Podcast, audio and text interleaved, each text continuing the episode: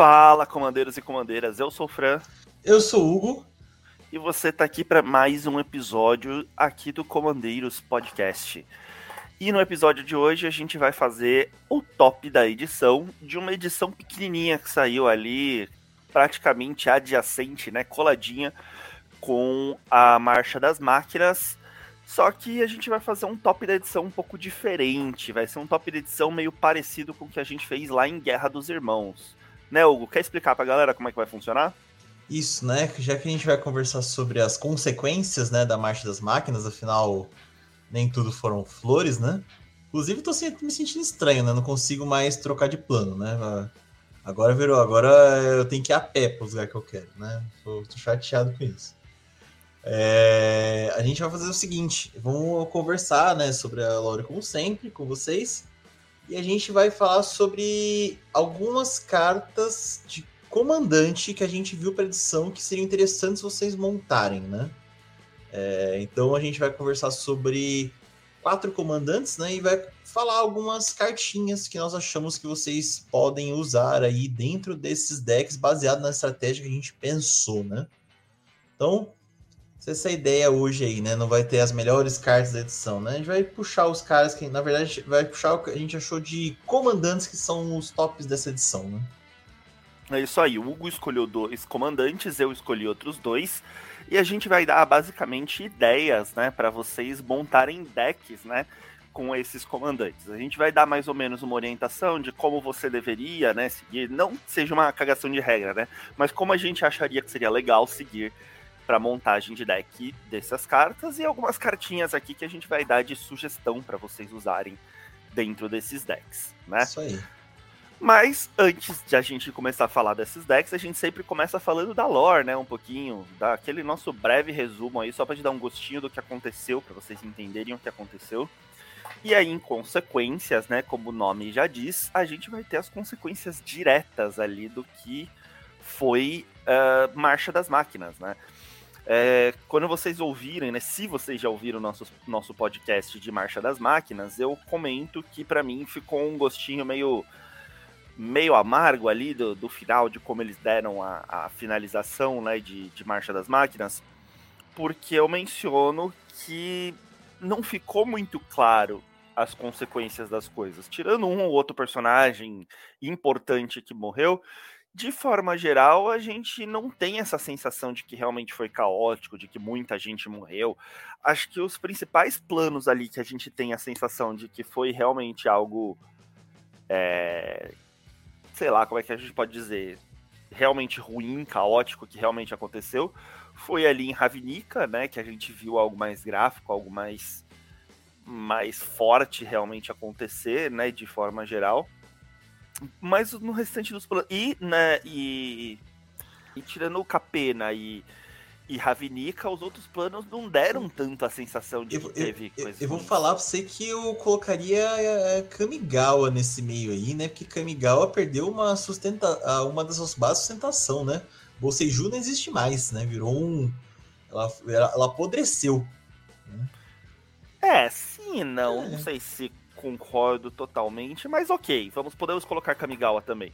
Mas, de forma geral, a gente não teve grandes consequências, né, ali na, na nas coisas. Então, meio que essa edição veio para explicar o que aconteceu logo na sequência ali de Marcha das Máquinas. E daí aqui a gente vai entender um pouquinho melhor as consequências, né, do que aconteceu. Mas só um pouquinho melhor, porque ele não foca muito nos planos, né? Ele mostra é, alguns personagens específicos e algumas das consequências. Eu acho que a gente vai realmente ver as consequências mesmo ao longo ali da, das próximas edições, né? Os planos se reerguendo ao longo das próximas edições, é, porque ele focou muito ali na, na personagem da Nissa e da Chandra e da Nahiri. Então, de forma geral, da Nahiri e do e do Jubadouro, né? Uh, então a gente não tem realmente mostrando consequências. Eu esperava de lore um pouco mais aí dessa disso daqui. Tanto que o que foi mostrado ali, para mim, podia ter sido um pouco encurtado e colocado até como um capítulo S em Marcha das Máquinas mesmo. Não precisava, falando especificamente de lore, não precisava uh, desses capítulos extras aqui, não, viu? Bom, mas o que efetivamente a gente teve aí? Maior impacto que a gente teve. Basicamente, a maioria dos planinautas perderam sua centelha por algum motivo. Inicialmente ficou parecendo que quem tinha perdido a centelha foi só a Nissa, né, o Carne, que passaram pelo aquele processo lá de, de limpeza, né, do, do da firexenização. Mas aparentemente não foi isso, porque o Ajani Jubadouro continua com, com a centelha. Alguns planinautas perderam a centelha, outros não e não teve um. Não, não mostra pra gente um motivo para isso. É, e a principal mudança é é o que vem além das batalhas, né? O que vem pra gente são os Homem Paths, né? Que são basicamente portais que passaram a ter agora entre planos, em que pessoas normais vão poder passar por esses portais é, e que, na minha opinião, vai ser o grande mote, né? O grande motivo para ter cartas de batalha entre planos, né? Nas próximas edições, né?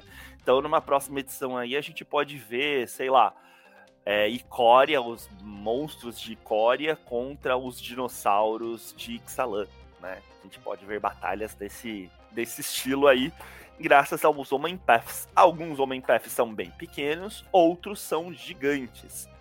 Então, basicamente, o que a Wizards quis dizer pra gente, falando que Magic vai mudar para sempre, né, depois de Marcha das Máquinas, é, tinha muito mais a ver com a história e muito menos a ver com mecânicas, né? Porque quando eles falaram isso, a gente achou que ia ter uma revolução muito grande nas mecânicas do jogo. E a gente viu que as batalhas, pelo menos por enquanto, não foram essa revolução toda que eles falaram. As batalhas foram é, uma mudança interessante, mas pequena ainda, né? Inclusive, a gente tem um episódio aí que já saiu falando um pouco sobre as batalhas, né? E o que, que a gente acha que ela trouxe de novo aí pro Magic, efetivamente. A grande mudança aí passa a ser, então, na lore, né? Na, nas, nas historinhas, que a gente passa a ter pessoas normais, heróis normais, podendo viajar entre planos por esses Homem Paths, tá? Bom, a gente tem é, aí a consolidação meio que da Chandra e da Nissa como um casal, efetivamente, né? Que sempre deixava isso meio implícito e agora ficou bem explícito. E a Chandra mantendo ali a sua chama, a sua centelha, e a Nissa perdendo. E a Nissa querendo voltar a todo custo para o plano dela, né? Querendo voltar para Zendikar e eu diria mais, que ela vai ser muito necessária, né, na, ali no, no plano de Zendikar. Pela segunda parte que eu já vou falar daqui a pouquinho. Eu acho que ficou, sei lá, é, ficou chato pra caramba essa, essa, história, essa lore.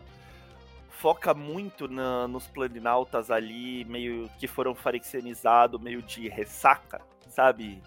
É, depois da, da farencinização, é, eles tentando, ai, com autopiedade, ai, porque é, eu fiz coisas horríveis, é, eu não deveria ser perdoado, ah, meu Deus, eu fiz coisas horríveis. Gente, é como se eles não tivessem tido escolha, né? Não é como se foi dado uma escolha para eles, tipo, ah, você vai dizimar o multiverso ou você vai poder ir para sua casa feliz tomar o chá da tarde. Não, eles não tiveram escolha, eles foram fraxenizados, pô, eles estavam sendo controlados para aquilo. É, então, sei lá, eu acho que ficou. Não combina muito com, por exemplo, a Nissa, que é um personagem super. Sempre se mostrou um personagem super prático, né? É, de repente ela ficar com essa autopiedade toda. Ai, eu fiz coisas horríveis, eu matei pessoas, não foi decisão sua, minha filha. Então, sei lá, bota um cropped e vai. E vai. vai viver, sabe? Bota um cropped é... e ergue a cabeça, filha. Vamos é, e vai, é, vai à luta, sabe?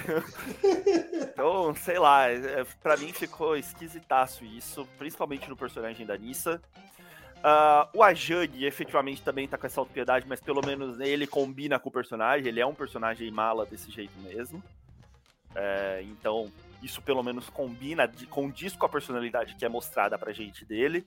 E, mas pelo menos ele mantém a centelha e ele foi à luta, né? Ele foi tentar. É, ele vai ficar viajando pelo multiverso tentando reconstruir as cagadas que ele ajudou a construir, né? Embora a gente não viu grandes coisas que ele fez a não ser matar Firexianos, né? Ele ajudou a matar os pretores, né? Ele foi mais mocinho do que muito mocinho. Afinal, foi ele que matou ali o, a Sheldred e, e ajudou provavelmente a capturar o, o meu Urabrask. Então ele fez mais bem, ele fez mais, foi mais mocinho do que qualquer coisa. E fora isso, ele foi solado pela Elspeth, né? E daí a gente tem a outra parte que para mim é a consolidação da Nahiri como vilã, né? Pra quem achava ainda que a Nahiri era uma anti-heroína, é, vocês estão muito errados. A Nahiri sempre foi vilã, tá, gente? Ela. As atitudes dela sempre foram condenáveis. Mesmo quando ela estava tentando fazer o bem, as atitudes dela eram condenáveis e se você acha que ela polêmica, é. Polêmica, polêmica. Se você acha que ela era uma anti-heroína, reveja seus conceitos aí sobre heróis.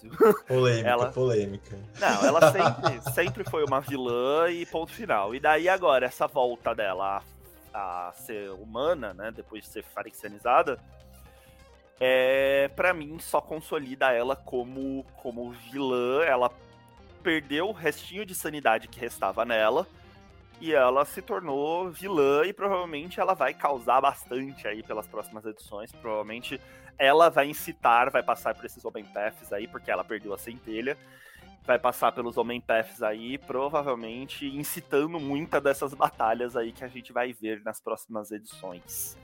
É, ela não é uma personagem nossa que roubada, né? Ela vai ser extremamente poderosa, que agora sem centelha já deu pra ver que ela tá bem mais fraca. Mas ela sei lá, ela é. Ela já viveu muito tempo, né? Ela tem milênios aí de vida. Lembrando que ela é uma planinauta pré-emenda, né? Então ela já teve níveis aí de, de deuses, né?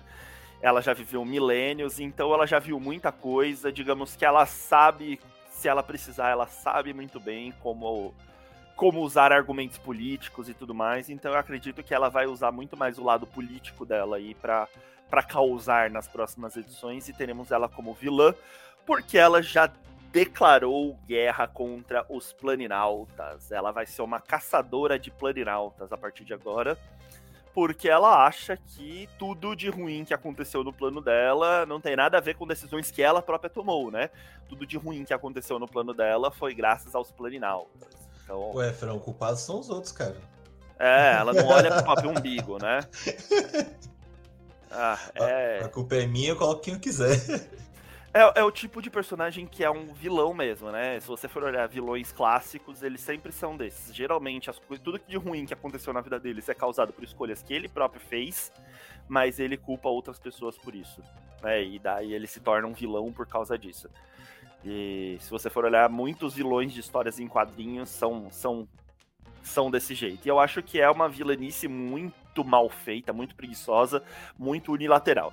Enfim, tô destilando muito meu hate pela Nahiri, porque é um personagem que eu não gosto, eu nunca gostei dela. Vocês, quem já me viu falar dela em outras oportunidades aqui, sabe que é um personagem que eu detesto como personagem. E agora ela só ganhou cada vez mais minha antipatia para mim. Não, ela não funciona nem como anti-heroína, ela não funciona nem como é, como vilã, para mim é um vilão muito mal construído, sei lá, enfim.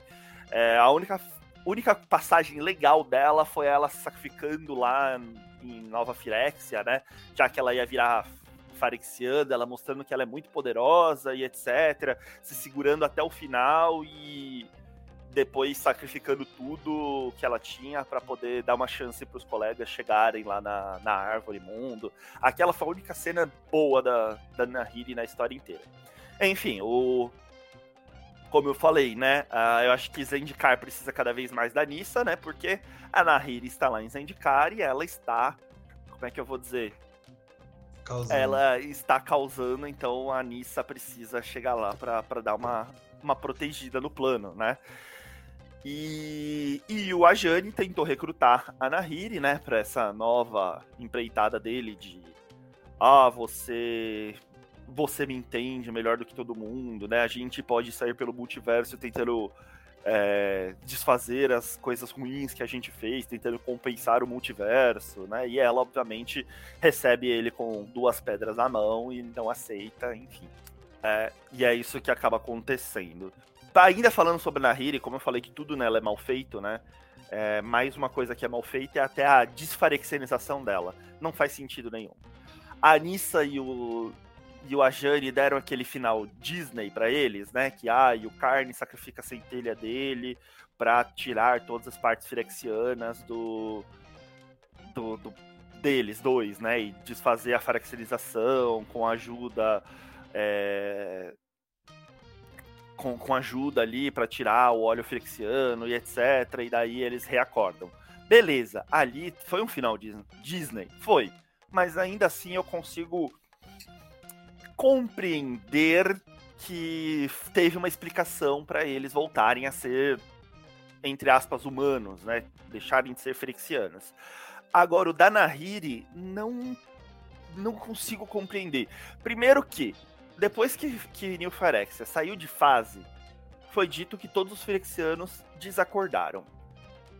A prova é que Nissa e a Jane também estavam desacordados. No entanto, a Nahiri bem acordou, né? Tava soterrada por um Skyclave, mas acordou.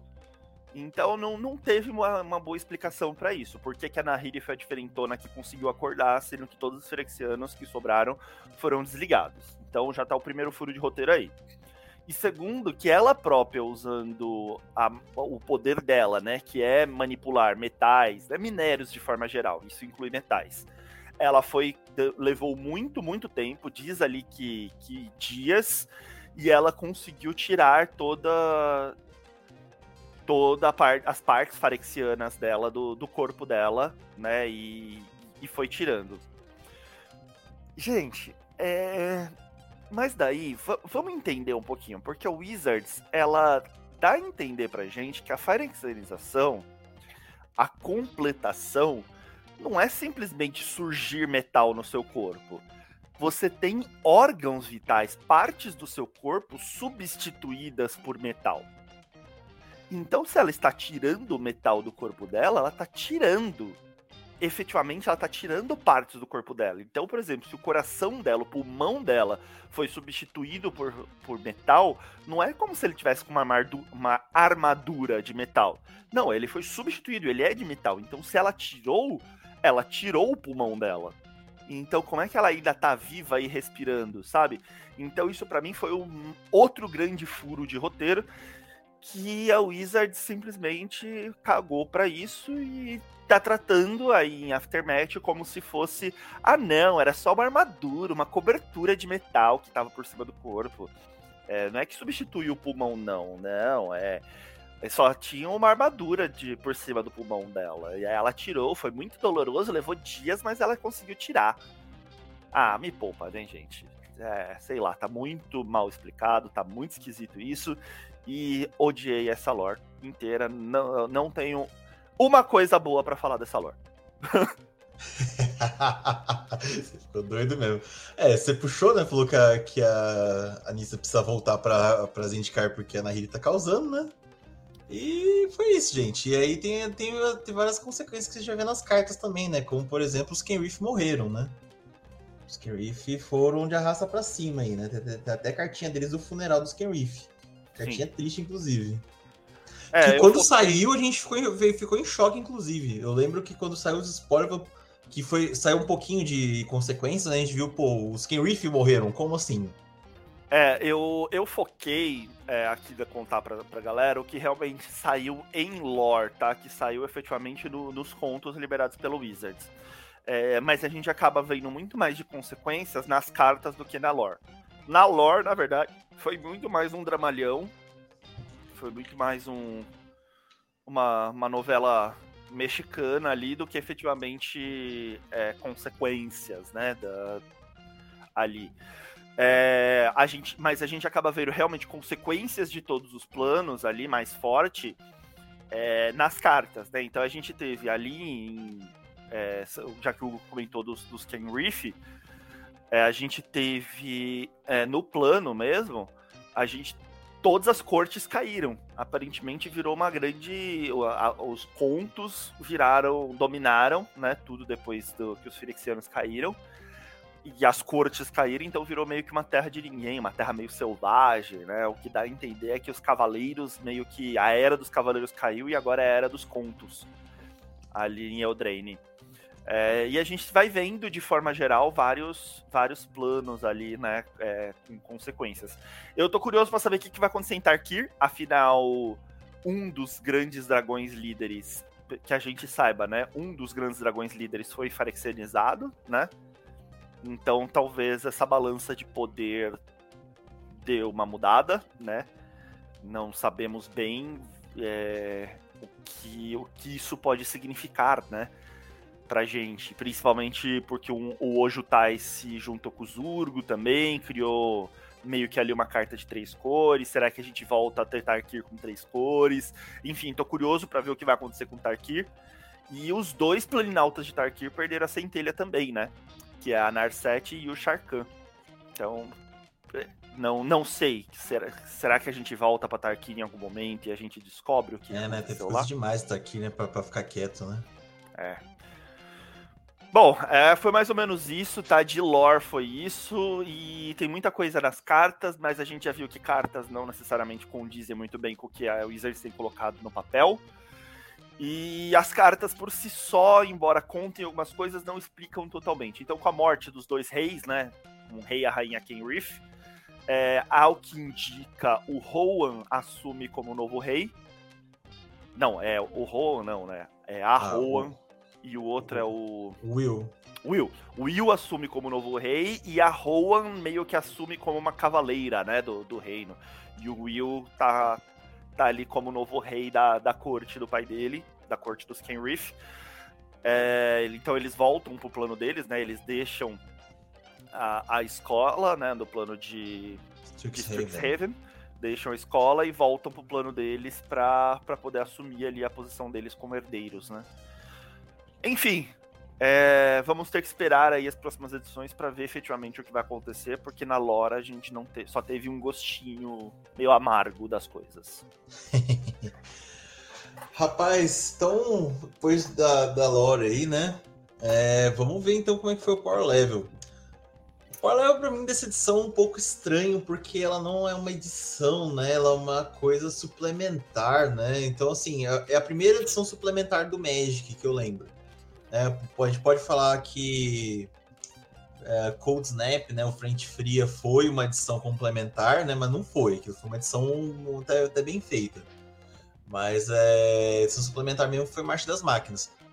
Deveria ter baixado o preço das, da, do, dos pacotinhos, né, dos bus foi muito caro, para vir cinco cartas dentro. É, mas foi uma edição, é uma edição diferenciada, edição meio estranha, assim, né? Para as lendas que vieram, achei ok, né? mas como um todo você não tem como avaliar. Né? Tem uma Staple nova, que é o, o Ash Out, né? que, que é um grande blink azul que veio. Grande blink não, um grande retorno azul de devolve para a mão azul que veio. Né? Dex Voltron, tô morrendo de medo dessa carta, inclusive. Mas não, não sei a opinião do Fran, mas a minha é que eu não tenho como avaliar assim. Achei ok, mas achei, achei estranho, né? Como uma edição suplementar, não tem muito que a gente fala sobre, não.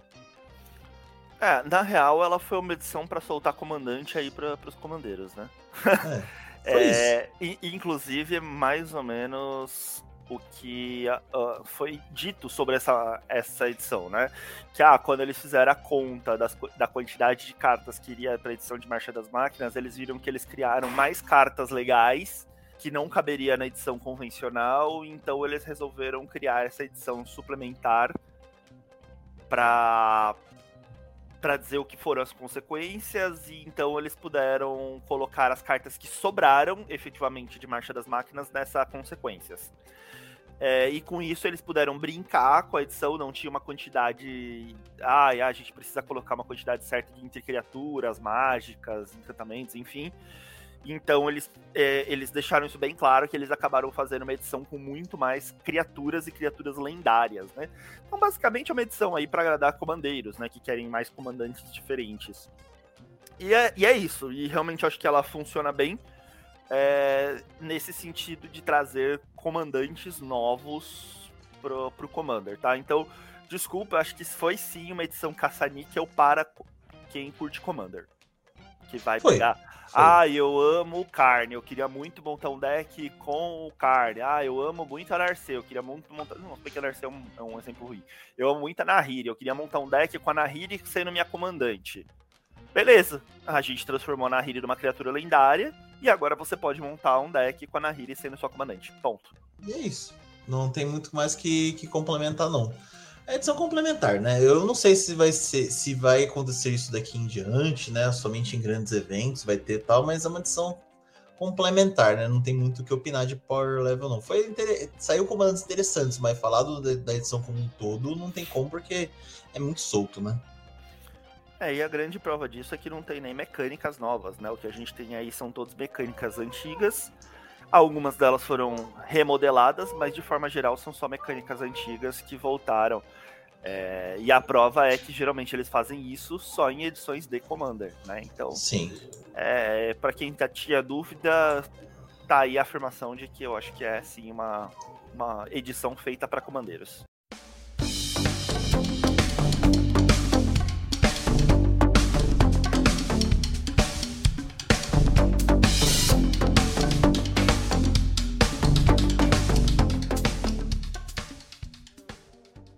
Então, bora lá pro nosso top, Fran?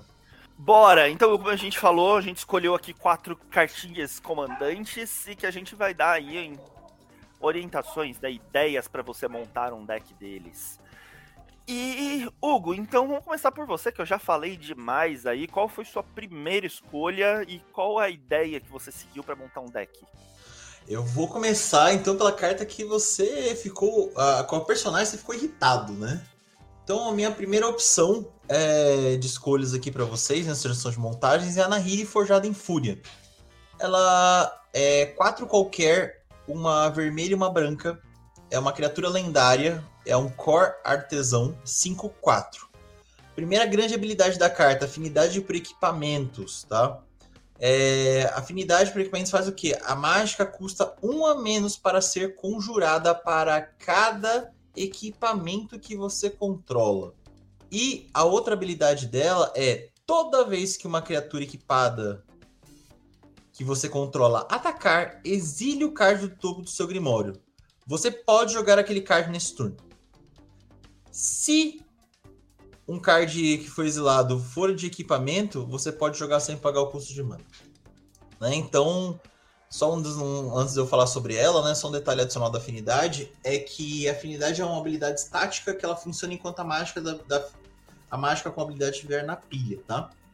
Se uma mágica, por exemplo, ela tiver é, múltiplas instâncias de afinidade, cada uma delas se aplica. Então, se tiver afinidade por artefatos, afinidade por equipamento, afinidade por comida, né? Agora tem afinidade por tudo, vai se aplicar cada uma delas.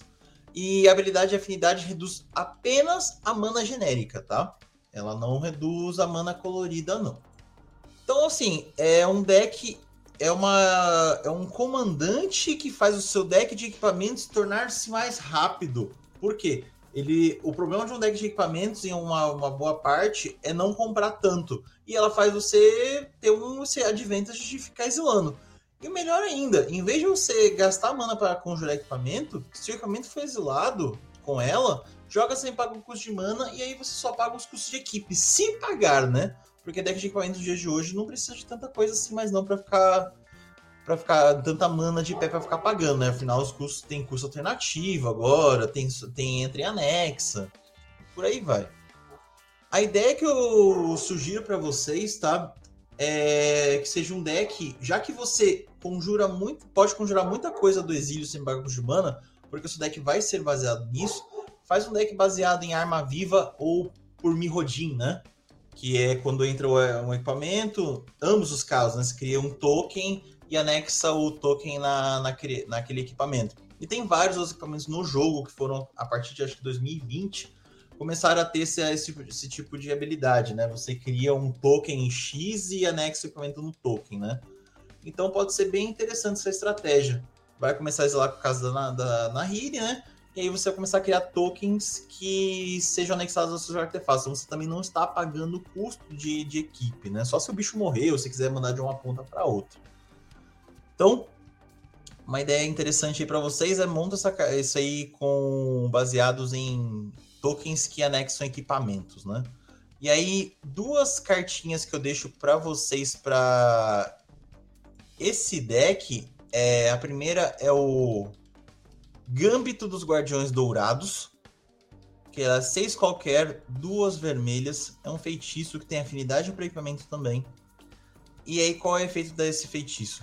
Você vai criar cinco fichas de criatura rebelde 2-2 e elas ganham ímpeto até o final do turno. Para cada uma dessas fichas, você pode anexar um equipamento que você controla a cada. Né? Então já é a estratégia do deck. Vai fazer um monte de token e cada token vai ser anexado a um equipamento seu. Isso aí pode ser inclusive uma win-con, dependendo do, da bomba que você tomou em turnos anteriores, né, para se recuperar. E uma outro equipamento que eu gosto bastante, uso inclusive, poderia ser uma estratégia para vocês, é a lâmina sedenta de sangue, que ela é duas qualquer um artefato equipamento e a criatura recebe 2-0 e está atiçada. Né? O que, que é o atiçar, né? É, ela vai atacar a cada combate se estiver apta e não pode atacar nem você. E não pode atacar, é, não pode atacar você, tá? Se ela estiver apta para esse ataque. Você paga uma qualquer, se anexa a lâmina acidente de sangue a uma criatura alvo que o oponente controla e só pode fazer isso com um feitiço, né? Então, uma estratégia também dentro desses decks de equipamento é faça os caras se baterem com a Tissar. Né? Já que você já tá espancando e, você, e para você não ser espancado, faz os outros se espancarem entre si, né? E aí deixa a batalha rolar solta e você vai lá e finaliza os caras. Então essas são as minhas sugestões para Nahiri, essa comandante tão, tão bonita e tão, tão bem feita para equipamentos. Boa primeiro falando aí sobre a habilidade dela, né, afinidade por equipamentos, é, foi uma habilidade que nasceu lá em Mirrodin, com afinidade por artefatos e tinha afinidade por terrenos básicos também, né, afinidade por ilhas, afinidade por, por montanhas, enfim. Isso. E de uns tempos pra cá, o Wizards vem mostrando que quer investir nessa nessa mecânica, né, em, em, coleções de Commander e feito afinidades por coisas diferentes, né, e agora pela primeira vez, acho que é a primeira vez, né, pelo que eu me lembro, afinidade por equipamentos, que eu acho que é bem legal e combina bastante com a lore da, da Nahiri. E embora falando de lore eu não gosto da personagem, eu fiz questão de deixar muito claro isso para vocês que eu não gosto dela como personagem, nasceu aqui na minha opinião, a melhor comandante até então para decks de equipamentos, tá? Então tô deixando minha, minha opinião que ela é a melhor comandante para se você quer montar um deck especificamente de equipamentos, ela é a sua comandante. Beleza? Porque eu acho que a, a melhor cor para isso é vermelho e branco. E tinha bons comandantes, não que tivessem falta. Nossa, tem falta desse tipo de comandante, né? Não, a gente tinha bastante opções, principalmente vermelho e branca, ou só vermelha, ou só branca. Enfim, eu gosto bastante até da Lela para montar deck de equipamentos. É, mas eu acho que a Nahiri, ela, ela desempata aí essa briga, ela é a, a melhor comandante para isso. Seguindo aí essa lógica que o Hugo colocou, e o Hugo vai concordar comigo que o Hugo já teve várias configurações diferentes de deck de equipamentos, qual que é o grande, os grandes problemas de um deck de equipamentos? É que eles perdem o fôlego muito rápido, é, então ele é um deck bastante explosivo, mas ele perde o fôlego rápido principalmente porque depois de um board wipe, né? E você acaba ficando com aquela mesa cheia de equipamento e sem criaturas para anexar neles e, tem, e sem ter como bater. E Uh, ah, mas você tem o comandante, você pode ficar fazendo da zona de comando. O grande problema é que a galera, se souber jogar contra deck de equipamento, vai justamente dar um hate ali no, no, comandante e não vai deixar ele na mesa, ele vai acabar ficando muito caro e você não vai conseguir fazer direito aquele comandante. É... E o segundo grande problema é que você acaba tendo que escolher entre eu coloco mais criaturas ou mais equipamentos, sabe? Eu, te, eu guardo esse slot do deck para colocar, sei lá, mais equipamentos, mais criaturas, o que, que eu faço? Né? Então, para mim, são os dois grandes defeitos aí do, de um deck focado em equipamentos. É, a Nahiri, ela, no corpo dela mesmo, já supre o primeiro, o primeiro desvantagem, que ela tem afinidade por equipamentos. Então você pode encher seu deck de equipamento que ela, se vier os equipamentos, ela vai ficar cada vez mais barata e mesmo indo para a zona de comando, é, para conjurar ela, você vai pagar dois a menos. Né? Então fez dois equipamentinhos ali depois que ela foi para a zona de comando, ela já entra sem custar mais. né? Então ela já supre aí essa, esse problema de se ela ficar sofrendo muito hate, né? E ter que ficar voltando para a mesa. Uh, e o, o, outro grande problema aí é a questão de perde o fôlego rápido, né? Então ela também, ela própria atacando, já triga o efeito dela, ela tá atacando estando equipada, já triga o efeito dela, para você poder castar do topo ali, né, cartas. E se for equipamento, você ainda casta de graça. Então fica muito mais fácil montar o deck da Nahiri. Por isso que eu falei que, é, na minha opinião, ela é a melhor comandante para deck de equipamentos que daí você simplesmente escolhe os equipamentos que você quer, daí é questão de gosto, né? Tem muito equipamento bom que entraria nela, daí os equipamentos são questão de gosto. Tô colocando aqui como sugestão. A primeira, as lâminas lagarto, né? Então o Hugo falou aí das armas vivas, né? E por Rodin, que colocam os tokens na mesa. É, mas tem também a habilidade de reconfigurar, que são criaturas equipamento. É, que se você quiser usar como, como criatura, show se você quiser usar a habilidade de reconfigurar, você usa ela como se fosse um equipamento e anexa numa criatura. Então ela já tem o melhor dos dois mundos, né? Ela é uma criatura e que entra de graças com o efeito da Nahiri. É, então você tem ali, se precisar de uma criatura batendo, você tem. É, a lâmina de lagarto, que eu acho legal, ela é uma criatura, ela tem golpe duplo, ou como, uma, como um equipamento, ela dá golpe duplo para a criatura que ela estiver equipando. E golpe duplo, principalmente se você só tiver Kanahiri na mesa, enche ela de equipamento e dá golpe duplo, você tem ali um Voltron. Então você consegue brincar tanto com deck de equipamento quanto com deck Voltron ali, Kanahiri batendo, eliminando alguém com dano de comandante. É, então eu acho que essa carta é, é, bem interessante, bem forte. Eu colocaria quase que como obrigatória num deck de Nahiri, tá? Minha opinião pessoal. Uh, e Hugo, um outro grande defeito, você vai concordar comigo, para deck de equipamentos, é se a galera começar a dar muito hate, tipo, até deixar suas criaturas, mas começar a dar muito hate nos artefatos, né? Nos equipamentos. Aí você chora. Daí, daí você chora, porque você vai ficar com aquele monte de criatura que geralmente é fraca, né? Elas são fortes se tiverem equipadas. É, e, e vermelho e branco até tem recursão para pegar de volta os equipamentos do cemitério mas não tem tanto. Então toda a recursão é muito útil aí para esse deck para trazer de volta seus equipamentos. Então eu recomendo a Tiana Mecânica de Bordo, que é uma criatura anjo artesão, 5 mana, sendo 3 qualquer, uma vermelha e uma branca, 3-3 voar iniciativa. E toda vez que uma aura ou equipamento que você controla for colocado em um cemitério, né, vindo do campo de batalha, você pode devolver aquele card para a mão do seu dono no início da próxima etapa final ou no fim do, do da, daquele turno ali que foi destruído, devolve para sua mão, fica protegidinho ali para você poder castar novamente. Vai ter que pagar as manas para castar novamente? Vai, mas esse efeito é constante e você já tem ali uma criatura com voar iniciativa para você poder anexar os equipamentos e bater nos seus amiguinhos. Então a Tiana é uma carta que é muito pouco usada e deveria ser mais usada por decks de equipamentos, viu? Vale a pena as pessoas pensarem em usarem mais ela, que é uma carta barata, uma carta incomum aí, bem baratinha, que vale a pena ser, ser usada. Sim, o Fran falou um negócio importante aí. A, é, a Nahiri, ela, ela realmente ela cobre os problemas de deck de equipamento, né? A gente tinha uma outra muito boa, interessante na, na configuração Boros, que era a Kiri, né? Viajante destemida, mas é, esse negócio de exilar para cada criatura atacante, depois você vai jogar sem pago custo de mana. Eu já. Eu, eu tô com uma Nahiri, né? Então, eu, mas a minha temática é extremamente diferente porque eu, eu tenho as 10, as 10 espadas, né? E eu falei, vou montar com as 10 espadas. Cara, é um susto. Você joga do nada assim, exila, ela tem três artefatos, no, tem três equipamentos no topo. Jogou sem pagar custo de mana, os caras começam a chorar já. Porque é muito difícil de lidar, né? É, ah, você vai arrebentar tudo. Você vai lá e volta tal, mas é, é muito card advantage que tem dentro do deck de Nahiri. E para quem tá pensando numa, num, num, deck de equipamentos aí, ela é uma ó, excelente pedida, tá? É uma excelente pedida para você que está pensando aí numa estratégia baseada em ser o rápido, bater forte. E é isso aí. Bem, Fran, eu falei a Nahiri aí. E qual que é a tua, a tua ou o teu comandante que você sugere para o pessoal aí como top da edição?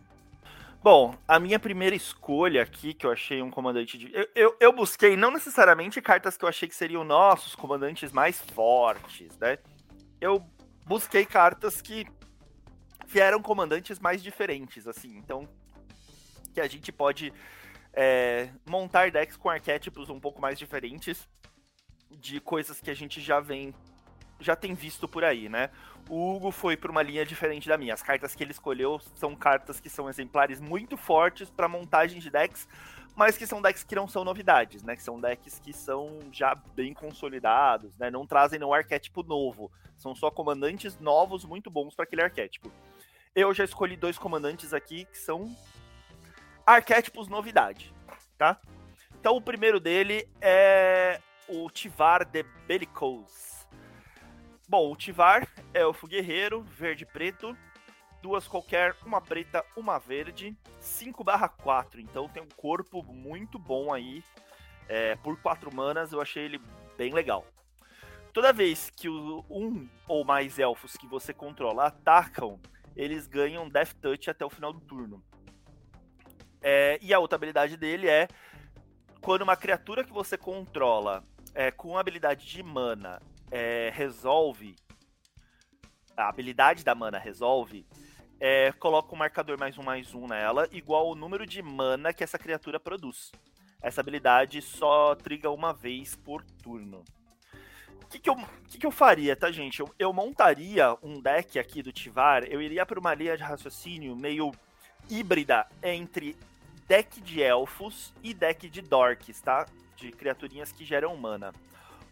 Não montaria um tribal de elfo com ele, não.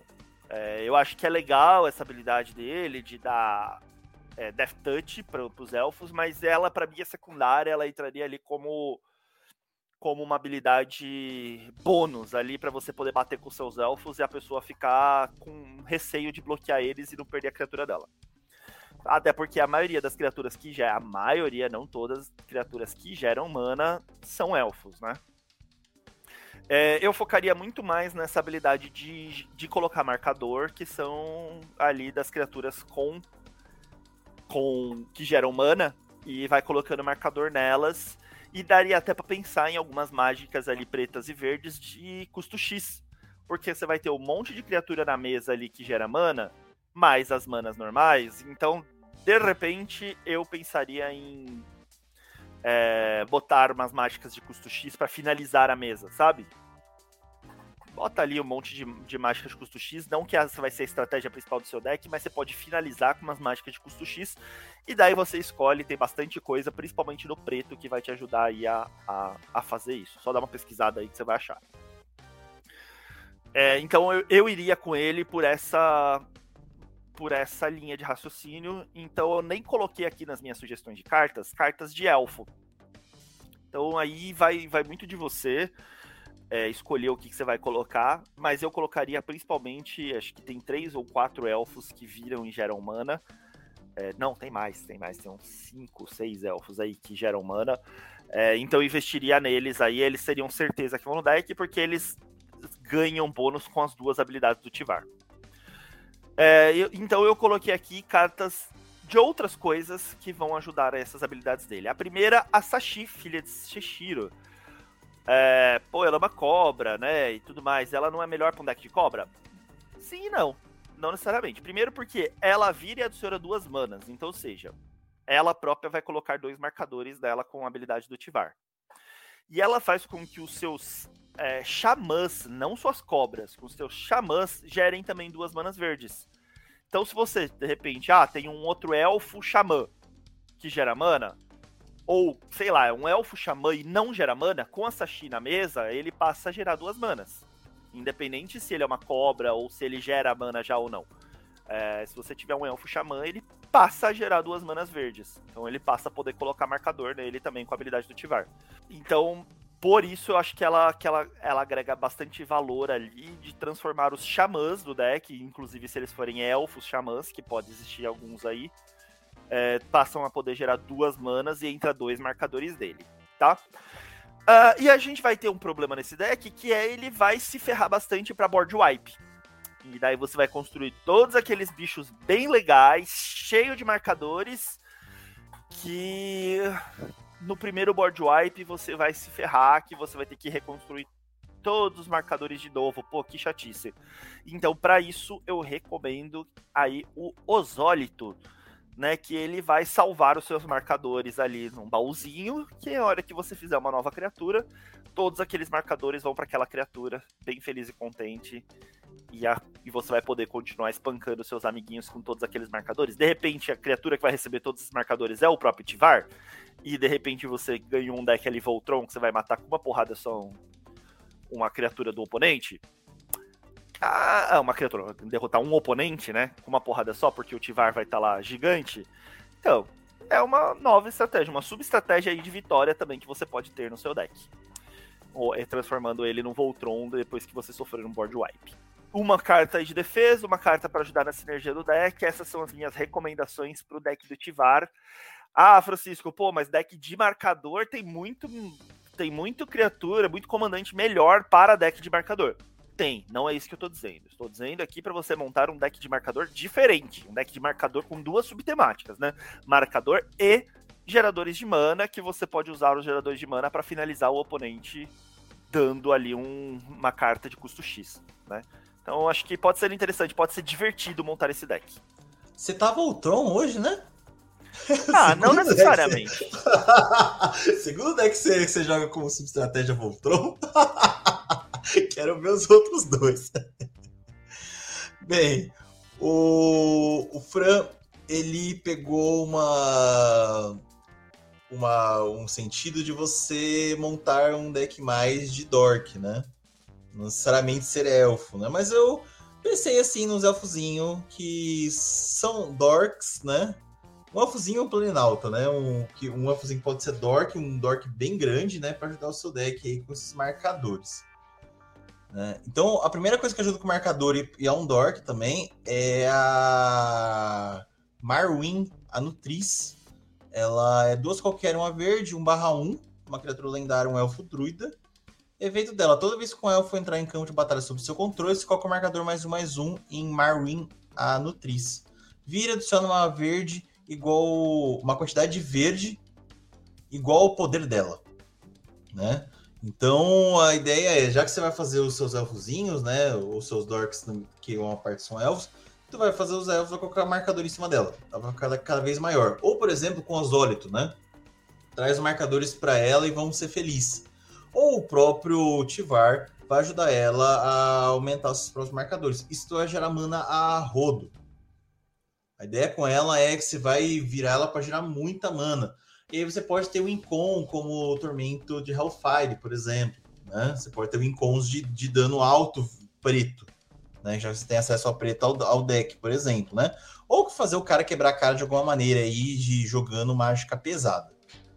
Né? Então ela, é, ela fica muito grande, ela pode bater muito forte e ela também gera muita mana para você, né? E, é, e, combina com a estratégia do deck, inclusive. O outro que eu vou colocar aqui como sugestão para vocês é o próprio Tivar Kel, né? A primeira versão dele quando ele veio como Planinauta de de Kaldheim. Né? Então ele é duas qualquer e duas verdes, Planinauta lendário de cultivar, né? Três marcadores de lealdade. Primeiro efeito dele: os elfos que você controla tem vira adiciona uma preta. Ótimo! Se você tem elfo dentro do deck que não é Dork, ele vira Dork na hora. Então ele. O, a, a, primeira versão dele combina com a versão mais atual, né? E faz com que o seu, o seu deck fique totalmente sinérgico. E aí os efeitos legaisinhos dele. Só, Mais um. Só fazer Oi? uma intromissão, Hugo. E Oi. o que é legal dessa habilidade do Tivarkel é que existe algumas cartas de custo X é, que dão X de dano nos oponentes, né? Ou tiram X de vida, enfim. É, e que você só pode usar mana preta para elas. Então, com esse, com esse cara, você faz uma sinergia podendo usar essas cartas. Acho que é Último Suspiro, é o nome? Não, não é Último Suspiro. Enfim, tem uma carta preta que é uma é, X preta, né? Que todos os oponentes perdem X de vida e você ganha X de vida. Só que você só pode usar mana preta para isso. Vou dar uma procuradinha qualquer coisa aqui depois, mas sim, tem uma mágica dessa que faz e, e combina. Você realmente você já mudou a estratégia do deck, né? Falou, opa, tem mana preta aqui, vamos sentar agora o tapa. E combina principalmente com a estratégia do, do comandante, né? E as habilidades dele são o seguinte: mais um, você coloca o marcador mais um, mais um e até um elfo alvo, desvire-o. Ele ganha toque mortífero até o final do turno. Pô, se for a Marwin, cara, você colocou o marcador mais um, mais um nela e desvirou ela, vai gerar mana de novo. Zero. é, cria uma ficha de criatura elfo guerreiro verde 1/1. Né? Então você já vai criar um elfo dork para você gerando preta. E menos 6, você ganha um emblema que toda vez que você conjura uma mágica de elfo, ela ganha ímpeto até o final do turno e você compra dois cards. Se esse cara chegar no ultimate dele, você tá feito. A, a combinação de cores não tem ímpeto, tá? Eu não lembro de elfos que dão ímpeto para outros elfos. E aí você vai ganhar um emblema que você ganha ímpeto e compra duas cartas. Pronto, acabou. Tipo, o Fran falou, né? Tem um problema de tomar board wipe. Cara, se esse cara chegar no emblema, você vai jogar elfinho de besteira, você vai comprar duas cartas. É, é pô, o advantage disso aqui é incrível, né? Então, é, deixa essas duas sugestões para vocês aí, né? Como é, sinergias para você montar com um deck baseado em dorks e dorks que vão bater muito forte ao longo do jogo ou vão te ajudar a gerar muita mana, como o Fran falou, para dar um X e acabar com o jogo de uma vez só.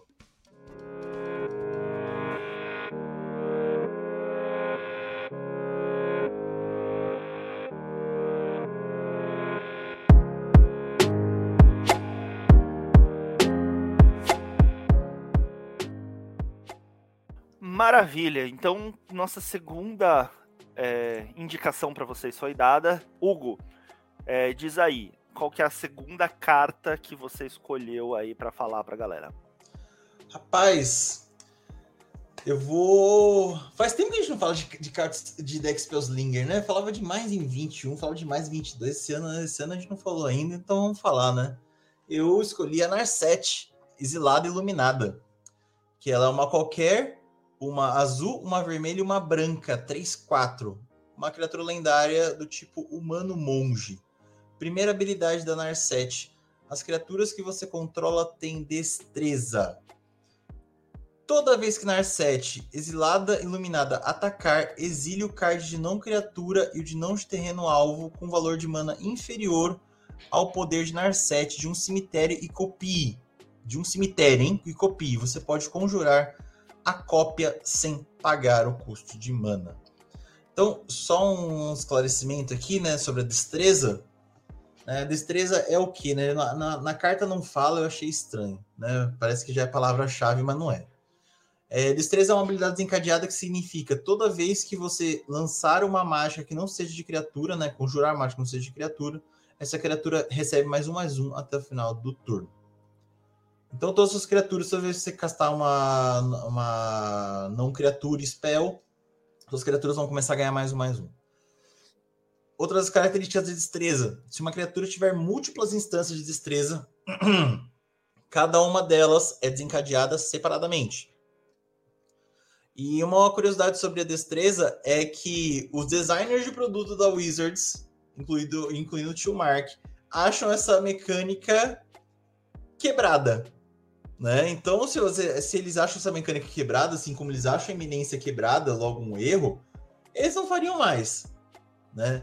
Mas não, né? A gente sabe que a Wizards não tem muito critério com isso. Eles falam que é quebrada, mas reprinta de novo. Né? Bem, tá bem raro a destreza no, no jogo, inclusive. Mas eles estão reprintando ainda, né? E aí criaram um comandante de destreza. É, acham quebrada, mas tá, com, tá fazendo, né? Tudo bem, faz parte. é, características sobre esse deck aqui. Esse deck aqui é para você fazer um Spellslinger para sentar porrada, né? Que nem a pluma é, que nem a azada é. Inclusive, elas podem entrar dentro do deck, tá? Porque é para fazer mágica de infla, né? Você pode comprar carta para inflar os bichos, fazer um monte de coisa aqui dentro desse deck aqui, deixar seus bichos gigantes, né? Então eu faria coisas que criam tokens, eu queria, é, esses tokens já vão começar a ser inflados dá um ímpeto para esses caras, senta a porrada em todo mundo, porque é muito fácil essas criaturas ficarem muito grandes, porque você vai usar um monte de cantrip dentro desse deck também, né? Então, do nada, esses bichos vão ficar gigantes, você pagando muita pouca mana.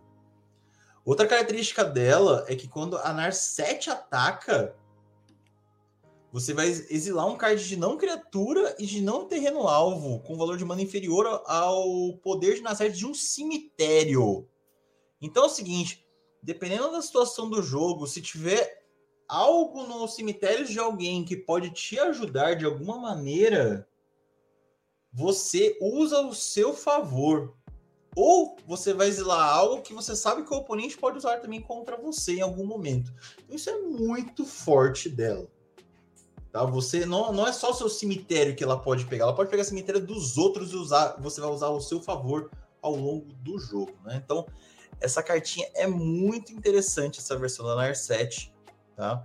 Quem for montar um deck Spellslinger dela aí, o pessoal que for jogar contra, cuidado que vocês vão tomar porrada e vão talvez ser roubados, né? E aí eu deixo duas sugestões de cartinhas para esse deck. A primeira é o amuleto Petra Eclipse. Né? É um artefato de custo 3 qualquer. Efeito dele: toda vez que você conjurar uma mágica, as criaturas que você controla não podem ser alvos de mágicas ou de habilidades que seus oponentes controlam neste turno. Então, jogou uma magiquinha qualquer, pô, você tá blindado. É linda essa carta. Essa carta é linda. Qualquer coisa blindou suas criaturas, né? Então, tá para proteção do deck isso aqui é excelente. E a outra é a Elcha do Infinito. A Elcha do Infinito, ela é duas qualquer, uma azul, uma vermelha e uma branca, 3-3. Ela é um monge é, gênio, né? E ela tem destreza também, tá? Primeiro efeito da. Segundo efeito da Elcha você pode usar, olhar o card do topo do seu Grimório a qualquer momento. E você pode conjurar o card do do seu Grimório se ele não for um terreno nem uma criatura. E pode conjurar como se tivesse lampejo. Então a Elcha ela é muito sinérgica com o deck, porque ela vai acelerar o seu topo. E ela vai fazer com que os feitiços, né? É, ou outros tipos de carta que tem velocidade de feitiço possam ser jogados como se fosse mágica instantânea. Então ela é muito forte esse deck. Ela fica também grande muito rápido e ajuda também a espancar os coleguinhas. Essas são minhas sugestões aí pro seu deck porradeiro de Narset. Complementando aí as sugestões que o Hugo deu, é, eu acho que o deck de Spellslinger, né, os decks Spellslinger porradeiros, né, que geralmente a melhor configuração desses decks de Spellslinger é fazer um deck meio combo, né? Então, para mim, eu acho que o, o Spellslinger funciona melhor mais combo. Mas existem muitas opções aí. Spellslinger é uma mecânica que a Wizards tem gostado muito pro Commander e tem, e tem investido muito, trazendo bastante coisa de, dessa mecânica aí. Então, cartas, sugestões de cartas não vão faltar. Mas eu acho que os porradeiros, eles têm um problema, porque você precisa de criaturas, né? Precisa, principalmente com essa edição, com essa habilidade, que não é uma das minhas habilidades favoritas aí de Spellslinger, que é destreza, né? Porque você precisa de criaturas para poder castar mágicas e elas ficarem mais fortes para você poder dar porrada. E você precisa colocar as mágicas para poder castar mágicas todo turno e para que as criaturas fiquem fortes para poder dar porrada. Então, eu confesso que eu não acho é, destreza das melhores habilidades aí para Spellslinger. Mas com essa Narset, como ela, ela dá destreza para qualquer criatura, então eu acho que daí pode funcionar um pouco melhor, tá? É, mas desde que você compre muita carta, tá? Você vai precisar fazer muita mágica e que te faça comprar muita carta. Você vai precisar manter a sua mão sempre cheia. A grande vantagem é que você está jogando de Spellslinger azul, então você vai comprar muita, vai poder colocar muita carta que te dê draw. Mas o que, que, eu recomendo aqui de sugestão? Que você coloque nesse deck da Narset cartas que te agregam valor, no sentido que tem algum efeito e te permitam comprar carta. Então, sei lá, você vai usar um buff para suas criaturas, usa aquele buff que ah, você dá buff e compra carta. Sei lá, dobra o poder da criatura, né? Ou dá golpe duplo e compra uma carta faça alguma coisa e compra uma carta. Enfim, eu acho que. É, ou cartas com múltiplos efeitos, né? Escolha um, compre uma carta, ou faça tal coisa, ou faça tal coisa. Então, recomendo que você vá por essa linha de raciocínio aí com as suas mágicas. É, especificamente, eu vou falar de uma que eu gosto muito e que eu não vejo muita gente usando, mas que eu acho muito legal que para esse deck pode funcionar, que é o Intimidar. É uma mágica, é um feitiço vermelho, duas qualquer e uma vermelha. É, e você pode fazer com que qualquer jogador escolha tomar 5 de dano ou deixar você comprar três cartas. Pô, comprar três cartas é muito bom. E você certeza que vai comprar coisa ali para fazer é, seus bichos ficarem muito mais fortes. Ou fazer mágicas que vão zaralhar ali a, a partida. É, ou se alguém escolher falar assim, não, não, é, eu tomo 5 de dano, você pode dar aquela intimidada na pessoa e falar assim, beleza, mas ó, é, fazer essa mágica aqui, meu bicho já tá ganhando mais poder aqui por causa do intimidar. Meu ataque vai em você. Você vai tomar 5 de dano mais o ataque do meu bicho. Então não vai ser só 5 de dano. Não é mais fácil você deixar eu comprar três cartas e daí você não toma dano nenhum, ou eu posso escolher outra pessoa para bater. Enfim, dá aquela intimidada no oponente, que eu acho que vale a pena, é, para você poder comprar, que é a melhor coisa dessa carta. Ou se a pessoa tomar dano, é o que eu falei. A vida dela caiu e no Spellslinger o que você mais quer fazer com que a Spellslinger porradeiro é fazer com que a vida de todo mundo caia mais rapidamente. A minha outra sugestão é uma carta que eu particularmente gosto muito e acho que todo Spellslinger tem que usar. É aquela carta que é quase um must have para deck Spellslinger. Porque se porventura vierem poucas cartas para você dar draw, ela pelo menos te garante por turno uma, uma mágica ali para você poder fazer e deixar seus bichinhos mais fortes. Que é o Cetro Isócrono. Basicamente é um artefato de custo 2 que ele tem imprint. Ou seja, quando ele é colocado em jogo, vocês é, exilam uma carta da sua mão, de que seja uma mais instantânea ou feitiço de custo até 2. É, e você pagando duas manas genéricas e virando, você faz uma cópia daquela carta. É, então, basicamente, você sempre vai ter ali imprintado nesse cetro isócrono uma mágica de custo 2 que você vai poder ficar fazendo todo turno. Sei lá, você pode botar um counter de custo 2 ali e ficar ameaçando todo mundo, botar uma arma na cara de todo mundo, que você sempre tem um counter disponível. Você pode botar um buff é, disponível ali também para você poder sempre bufar alguma criatura sua. Então, além da criatura ficar bufada por ser uma mágica com a destreza ficar bufada, você vai bufar ela também com a mágica do, do cetro isócrono. Enfim, acho que tem bastante brincadeira que você pode fazer aí com o cetro e acho que ele vale bastante a pena ser usado. Sim, você pode colocar o combo que todo mundo conhece, né? O cetro isócrono com a reversão dramática para desvirar todos os permanentes, eles vão gerar mana infinita, e aí vai, né? Essa Trisócrono é essencial no tipo de deck também por causa do combo, né? Ela vai ajudar você a. Como o Fran falou, uma outra estratégia para Spellslinger é combo. E precisa. Set não é essencial para combar com cartas com um deck desse tipo, porque vai, você vai pegar as, o, cetro e a peça específica e vai fazer infinito para você combar do jeito que você quiser também, que tá, tá tudo certo, né? Beleza.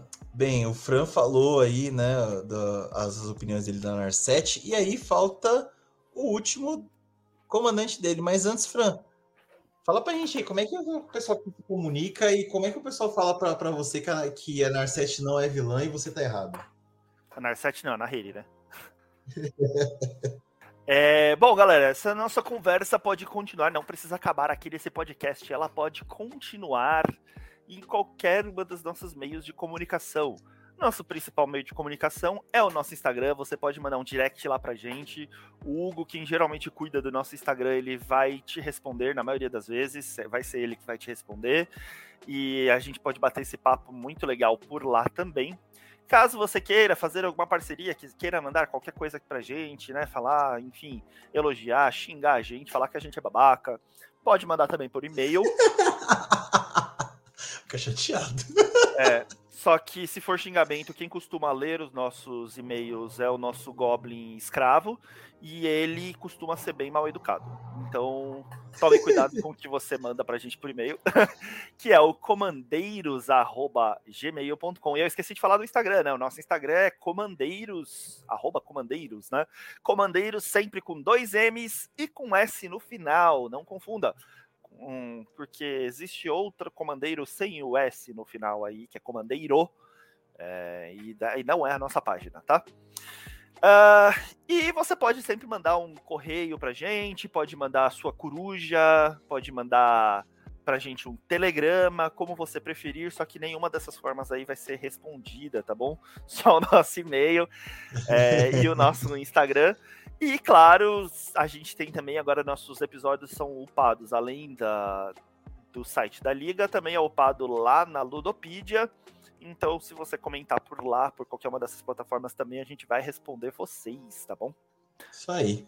Bom, então agora vou falar da minha última, da nossa última recomendação, que foi uma escolhida por mim, que é o Niv Mizzet Supremo. Dragãozinho, né? Não podia deixar um dragãozinho de fora. Bom, o Niv Mizzet Supremo é uma mana de cada cor, então são cinco manas. Ele é um 5-5 voar Hexproof contra monocolorida. Então, é, ele tanca ali a, a, os bichos monocoloridos do seu oponente no peito. Beleza? Hexproof é. A criatura não pode ser alvo de mágicas nem habilidades que sejam monocoloridas, que só tenham uma cor, porque o Nifmizet, desde que virou o Pacto das Guildas Vivo, ele passou a ter muita interação com duplas de cores, tá? Uh, a outra habilidade dele é que cada mágica instantânea ou feitiço no seu cemitério que tenha exatamente duas cores tem Jumpstart. Que, que é o Jumpstart? Você pode castar aquela mágica do seu cemitério, descartando um card da sua mão, adicionalmente apagar o custo de mana daquela mágica. O que, que eu acho muito legal, tá? Do, do Niv Mizzet. É... Bom, óbvio, vamos tirar já o elefante da sala. Você tem que montar um deck com cartas de duas cores, tá bom? Então, beijo, monte um deck ali com duas cores, visite muito Strixhaven e Ravnica, você vai precisar dessas edições aí para buscar as magiquinhas ali que você vai botar nesse deck. E eu diria mais, eu não ficaria só nas mágicas instantâneas e feitiços, não. Eu montaria um deck já temático total, inclusive ali as, as permanentes eu faria com duas cores, tá? E faria um deck ali com multi-permanentes, bem legal para para colocar e tirar bastante valor aí do Niv Mizzet, tá? E que que, que eu acho bacana, tá? É, bota um deck que você dá muito draw e vai usando é, o, ali a, as mecânicas de jumpstart do, do cemitério mesmo, tá? Vai usando ali os jumpstart do cemitério e descarta as mágicas instantâneas, os feitiços da sua mão, mantém na sua mão só as permanentes. Descarta as mágicas instantâneas e o feitiço para o seu cemitério, e daí você usa o jumpstart dela a partir do cemitério. Então você vai poder ter uma mão cheia de permanentes e as mágicas no cemitério para poder ir usando, descartando outras mágicas.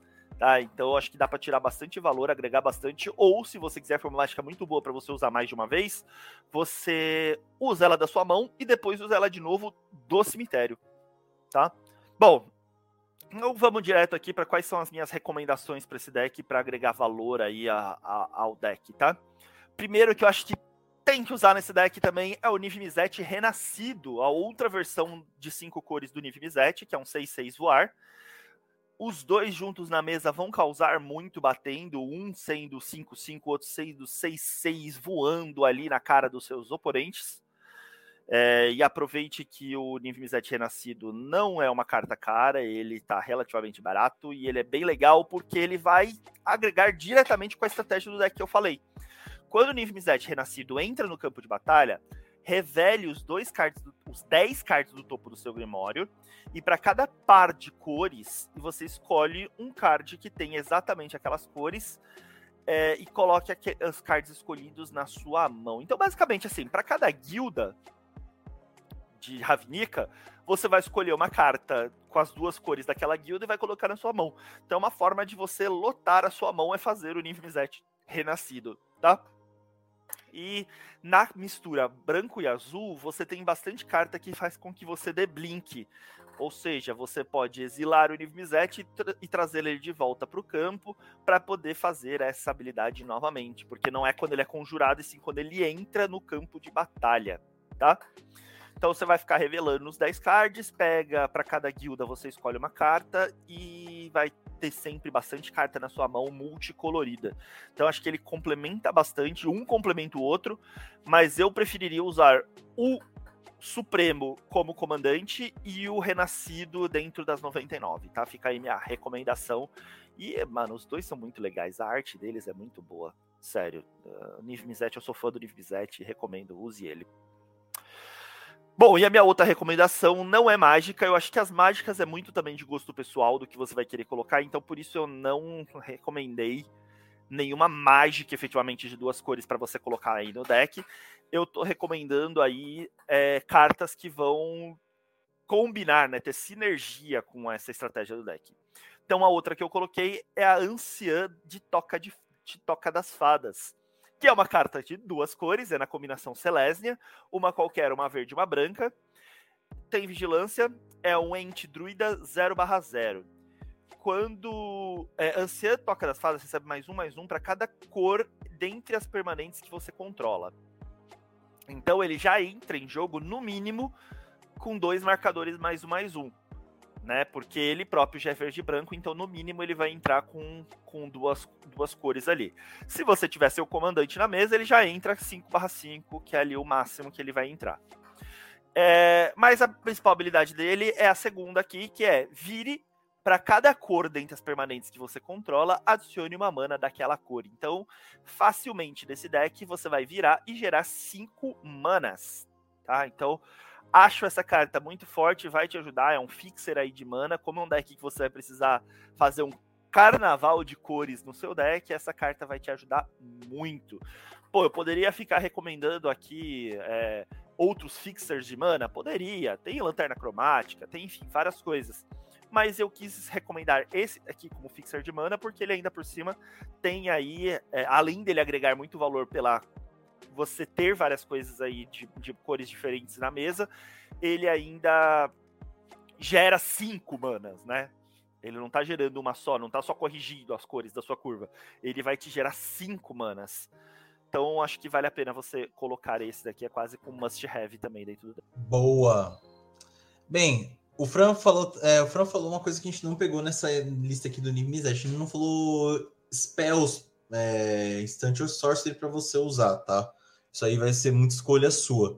E aí vamos pegar, né, o que vai ser suporte ou sinergia do deck, né? Assim, naquela aquela esquema de montagem que a gente já passou para vocês, né? Que a gente sempre segue aqui nos nossos, nos nossos decks. E aí, eu vou colocar para vocês duas sugestões. É, antes de colocar sugestões, esqueci. Só uns detalhes, pessoal, sobre as mecânicas de. A mecânica de recarregar. É que assim, dependente se a carta foi resolvida ou anulada, ela vai ser zelada, tá? Então você conjurou do cemitério, resolve, resolveu ou não a mágica, aconteceu alguma coisa ou não, tá exilado, tá? Então é usar uma vezinha só acabou. A outra é que vocês têm que obedecer a velocidade da carta, tá? E se ela tiver um outro custo, é, e se ela tiver, por exemplo, custo alternativo, você pode usar o custo alternativo, né? Então dá pra você jogar sim um Cyclonic Rift com custo alternativo do seu cemitério. E todos os custos adicionais que a carta tiver devem ser pagos. Então, se ela tiver um custo, ah, custo adicional, o Jumpstart tem que descartar uma carta. E aí, se ela tiver também com custo adicional, sacrifica uma criatura. Vai pagar os custos adicional, todos que tiverem acumulados, e paciência, tá? Não, não, um custo adicional não anula o outro. Então, voltando para sugestões aqui, a primeira é o General Ferrus Rockirick. Né? Ele é uma criatura lendária, ele é um humano soldado, uma qualquer, uma vermelha, uma branca, 3/1. E ele também tem resistência à magia monocolorida, né? Efeito dele. Toda vez que você conjurar uma mágica multicolorida, crie uma ficha de criatura artefato golem vermelha e branca 4/4. Então é o seguinte, já que seu deck gosta de mágicas multicoloridas, então vamos se aproveitar fazendo tokens 4/4 para causar o terror na mesa, né? Afinal, 4-4 já o pessoal já começa a olhar com olhos de Ih, vai dar problema. A minha segunda sugestão é Veiga, o Vigia, que ele também é uma criatura lendária, uma ave espírito 2-2 com voar. Custo, uma qualquer, uma branca e uma azul. Efeito dele: toda vez que você conjurar uma mágica de qualquer lugar que não seja sua mão, compre um card. Então, né, vai que às vezes você tá meio ruim de jogar, é, comprar carta, né? Ou melhor, para ser totalmente sinérgico com, com o deck, né? para você comprar sempre cartinhas. Então o Veiga vai te ajudar. Como você vai usar muito Jump Start dentro desse deck, usa seu Jump Start e aí se beneficie também, além da, da efeito da mágica, de você comprar uma cartinha aí, né? Já que o cemitério é qualquer lugar que não é a mão, né? É isso então? É isso então, rapaz. Muito bem, então passamos a régua aqui nessa, nesse nosso bate-papo sobre Aftermath, sobre consequências. E estamos já ansiosos por por Senhor dos Anéis, que está vindo aí com tudo. E diz pra gente, vamos lançar uma enquete aqui, Hugo? Diz pra gente, comenta, é, o que, que você prefere desses formatos diferentes do que a gente tá, tá fazendo nos nossos podcasts aqui de, de top da edição. Qual dos três formatos que a gente tem feito você tem curtido mais? Comenta pra gente. De repente, pode ser que Senhor dos Anéis a gente resolva ouvir vocês e faça no formato que vocês estão curtindo, seja esse de dar sugestões, pegar os, os melhores comandantes na nossa opinião e dar sugestão, seja aquele formato em que a gente escolhe o nosso formato padrão, é, enfim, é, diz pra gente aí quais, qual dos formatos que a gente tem feito, seja o subestimado que a gente fez na, na passada, né, que foi um, um top da edição, mas em vez de falar realmente das cartas top, a gente falou as top subestimadas.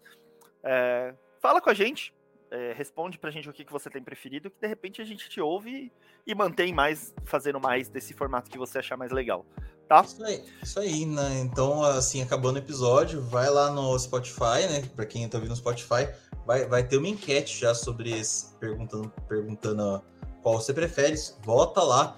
Ah, Hugo, não tô ouvindo pelo Spotify, tô vindo por outros lugares. Então manda mensagem pra gente pelos todos os canais que o Fran já falou, já a gente vai pegar esse votinho também e escolher aí para Senhor dos Anéis, que vem em breve, né? É, vamos colocar nos nossos stories. Então, no dia que sair esse, esse podcast, a gente vai colocar também nos stories do Instagram a enquetezinha com essas três alternativas. Qual que você prefere? Boa. Boa. Então, Hugo, mais uma vez, obrigado por estar com você aí nesse top de edição que a gente não tretou, né? Mas. é muito boa. é que também, cara, são consequências, né? A gente já tá cansado. Brigamos demais aí pra salvar esse multiverso. Então, até o próximo episódio, galera. E, as, e ouça os nossos anteriores aqui. A gente tá atrasado, mas a gente tá soltando e saiu uns episódios bem legais. Recomendo pra caramba o episódio que a gente fez com o Pedro, com o Pedrão lá do, do Gatherer. É, ouve lá, tá bem legal. Isso aí, gente. E até a próxima.